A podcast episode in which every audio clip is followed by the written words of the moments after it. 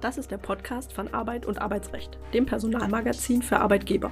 Mein Name ist Anne Politz und ich bin Mitarbeiterin in der Redaktion der AUA. In der Reihe Kurz gefragt sprechen wir regelmäßig mit Dr. Jan Tibor Lellay. Er ist Fachanwalt für Arbeitsrecht und Partner bei Buse in Frankfurt.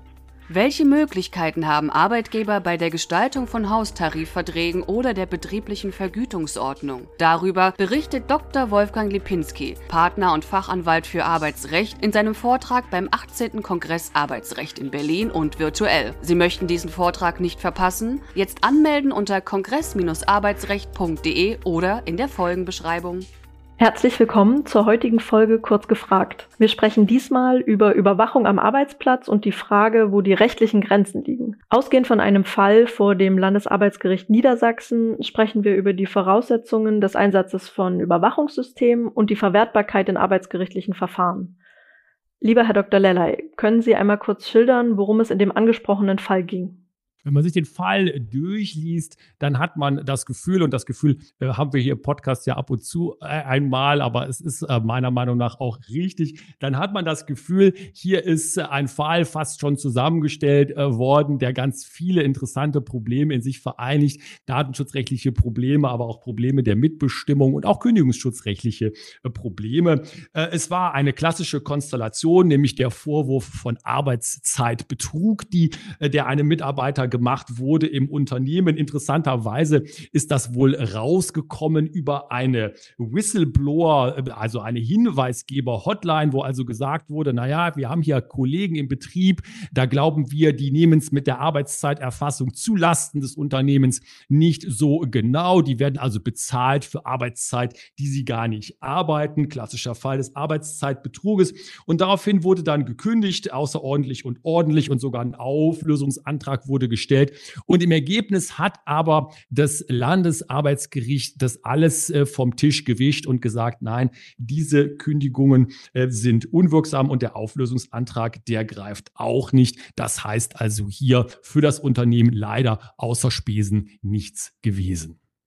Das Unternehmen hat ja Kartenlesegeräte zur elektronischen Ab ähm, Anwesenheitserfassung und ein Videoaufzeichnungssystem genutzt. Welche Voraussetzungen gelten dafür jeweils? In beiden Fällen werden ja Daten erfasst.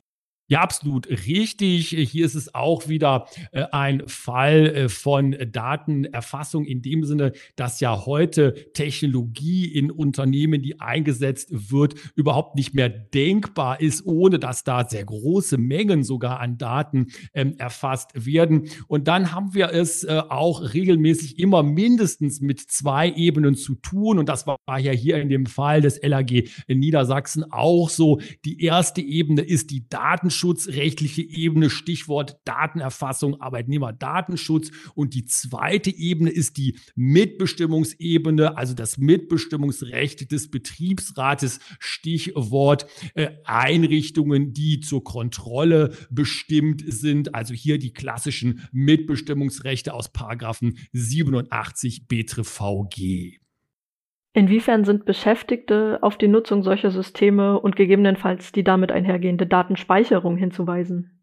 Hier gibt es eindeutige äh, datenschutzrechtliche Vorgaben. Es gibt ja äh, sowohl in der DSGVO als auch dann im ähm, BDSG, aber vor allen Dingen in der DSGVO, in der Datenschutzgrundverordnung, umfangreiche Informationsverpflichtungen. Da muss man also als verarbeitende Stelle, das verarbeitende Stelle, das ist ja so das Datenschutzjargon für das Unternehmen, was da Daten verarbeitet, muss man also darüber informieren, ob Daten verarbeitet verarbeitet werden, wie die verarbeitet werden, zu welchem Zweck die verarbeitet werden. Also sehr, sehr umfangreich und auch natürlich die Speicherung. Das ist auch ein ganz wichtiger Punkt, der ja hier auch in der Entscheidung eine Rolle spielte. Also es gibt sehr, sehr umfangreiche Informationsverpflichtungen und die richten sich im Ergebnis natürlich immer danach, was macht die jeweilige technische Einrichtung, also was macht das Videoaufzeichnungssystem, was macht das Zeiterfassungssystem. Aber man kann sich merken als Daumenregel, die Informationspflichten, die sind sehr, sehr umfangreich. Gibt es auch Situationen, in denen eine heimliche Videoüberwachung rechtlich gestattet ist, beispielsweise um Mitarbeiterdiebstähle aufzuklären?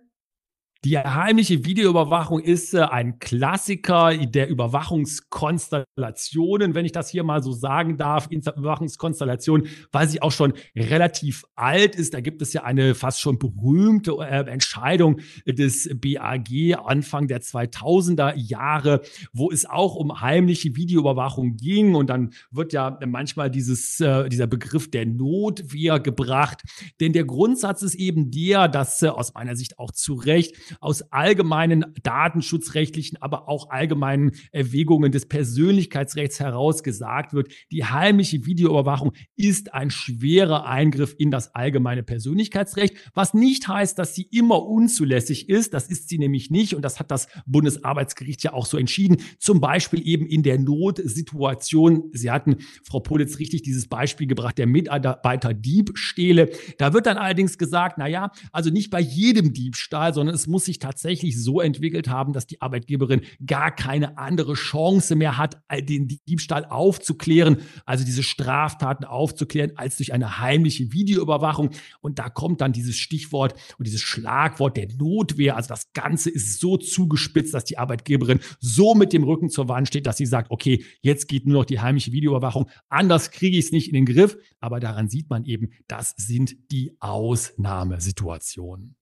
Nochmal zurück zu unserem Ausgangsfall. Warum konnten die erfassten Daten vor dem LAG Niedersachsen nicht verwendet werden? Auf welche Vorschriften beruft sich das Gericht? Ja, das LAG Niedersachsen und fast schon schulmäßig muss man äh, sagen, oder muss ja gar nicht, sondern man freut sich ja, dass die Gerichte da auch fit sind in dem Bereich, äh, wendet datenschutzrechtliche Grundsätze an, äh, arbeitet also mit den Vorgaben der DSGVO, der Datenschutzgrundverordnung und des ähm, BDSG, des Bundesdatenschutzgesetzes und sagt, naja, also was hier eben passiert ist, das ist ähm, gar keine angemessene Überwachungsmaßnahme äh, gewesen äh, und stellt deswegen einen Eingriff in das informationelle Selbstbestimmungsrecht dar. Erforderlichkeit, Verhältnismäßigkeit, alles das sind die äh, Stichpunkte, auch die Prüfungspunkte, die das LAG hier bringt und dann zu dem Ergebnis kommt, naja, also dagegen ist hier im Grunde genommen überall verstoßen worden und deswegen führt das dann auch datenschutzrechtlich in diese in Anführungszeichen Sackgasse für das Unternehmen. Das hat dann ja auch die kündigungsschutzrechtliche Aus Auswirkung, dass die Kündigung für unzulässig erklärt wurde. Wie sollten Arbeitgeber also vorgehen? Welche Vorschriften sollten sie beachten, um solche Daten in ein Verfahren einbringen zu können?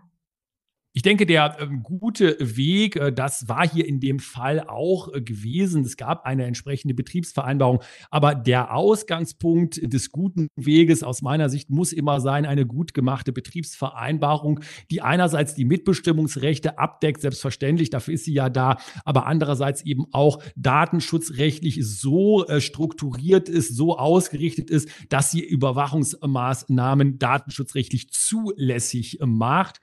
Äh, da muss man schon ein bisschen in Anführungszeichen Gehirnschmalz verwenden. Da gibt es keine Lösung one size fits all, sondern es muss maßgeschneidert äh, werden. Äh, und dann kommt man in eine Ausgangslage, dass man sagt, die Überwachungsmaßnahmen, die im Betrieb laufen, die produzieren auch Ergebnisse, die in Verfahren, in Kündigungsschutzverfahren dann erfolgreich verwendet werden können. Und da muss man sich ja auch darüber im Klaren sein als Unternehmen, jede Überwachungsmaßnahme, die ein Ergebnis produziert, was dann dann gerichtlich nicht verwertbar ist, das ist im Grunde genommen eine Überwachungsmaßnahme, die kann ich mir fast sparen. Das Geld kann ich mir fast schon sparen, weil ich hier einen ganz wesentlichen Punkt überhaupt nicht erfülle, wo ich hin will. Wie hat das Bundesarbeitsgericht in der Vergangenheit in ähnlich gelagerten Fällen entschieden? Das Bundesarbeitsgericht, äh, und das ist diese berühmte, äh, ich nenne die jetzt mal so Notwehrentscheidung, ähm, hat sich ähm, relativ zurückhaltend dahingehend immer positioniert bisher. Die Entscheidungen sind ja alle schon relativ ähm, älter, dass man gesagt hat, naja, erstmal ist eben der Grundsatz der, äh, dass nicht jede Überwachungsmaßnahme unzulässig ist, selbstverständlich. Das, da wäre auch ein Arbeitsverhältnis gar nicht mehr durchzuführen. Und es eben dann tatsächlich auf den Einzelfall ankommt, wie die Überwachungsmaßnahmen Überwachungsmaßnahmen durchgeführt wurden und wie letztendlich auch die datenschutzrechtlichen Rechte, das allgemeine Persönlichkeitsrecht der Betroffenen, wie die beachtet worden sind durch die Maßnahmen, aber vielleicht auch durch die zugrunde liegenden Betriebsvereinbarungen und so weiter. Da gibt es ja auch die berühmte Spindkontrolle-Entscheidung, wo ja auch das Bundesarbeitsgericht gesagt hat, naja, das ist unzulässig mit den entsprechenden negativen äh, Konsequenzen. Äh, ich glaube, hier könnte man sich schon fast auf eine neue Entscheidung freuen, denn wenn ich das richtig äh, gelesen habe, hat das LAG Niedersachsen in der Entscheidung hier, die wir heute hier besprechen, ja die Revision zugelassen und sogar gesagt, also da wollen wir gerne mal hören, was das Bundesarbeitsgericht zu dem Fall sagt, weil der ja doch ein besonderer ist.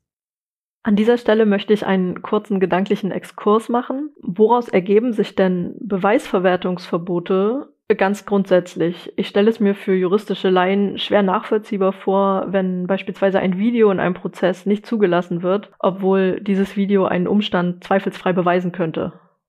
Ja, sehr richtig. Da kommen wir äh, Anwältinnen und Anwälte äh, und auch die Richterinnen und Richter äh, manchmal in Erklärungsnot und auch aus meiner Sicht zu Recht, weil man sich ja fragen muss, was soll das nicht? Es ist doch hier zu sehen auf dem Video und wie kann das sein, dass ich das nicht verwerten darf? Es ist eine Frage letztendlich, wie stellt sich der Rechtsstaat eine geordnete und ein faires Verfahren vor? Und in unserem Rechtsstaat hat das allgemeine Persönlichkeitsrecht zu Recht aus meiner Sicht einen sehr, sehr hohen Stellenwert. Und da darf eben nicht alles das, was technisch möglich ist, auch juristisch erlaubt sein. Und da kommen wir dann in eine oder können wir in eine Situation kommen, wo Dinge eben technisch möglich sind, zum Beispiel ein Überwachungsvideo zu produzieren, aber aus den Grundsätzen des allgemeinen Persönlichkeitsrechts gesagt werden muss, nein, das können wir nicht zulassen in einem rechtlichen, einem rechtsstaatlichen Gerichtsverfahren. Das muss mit einem Beweisverwertungsverbot belegt sein, weil einfach der Eingriff in das allgemeine Persönlichkeitsrecht so, so schwerwiegend ist,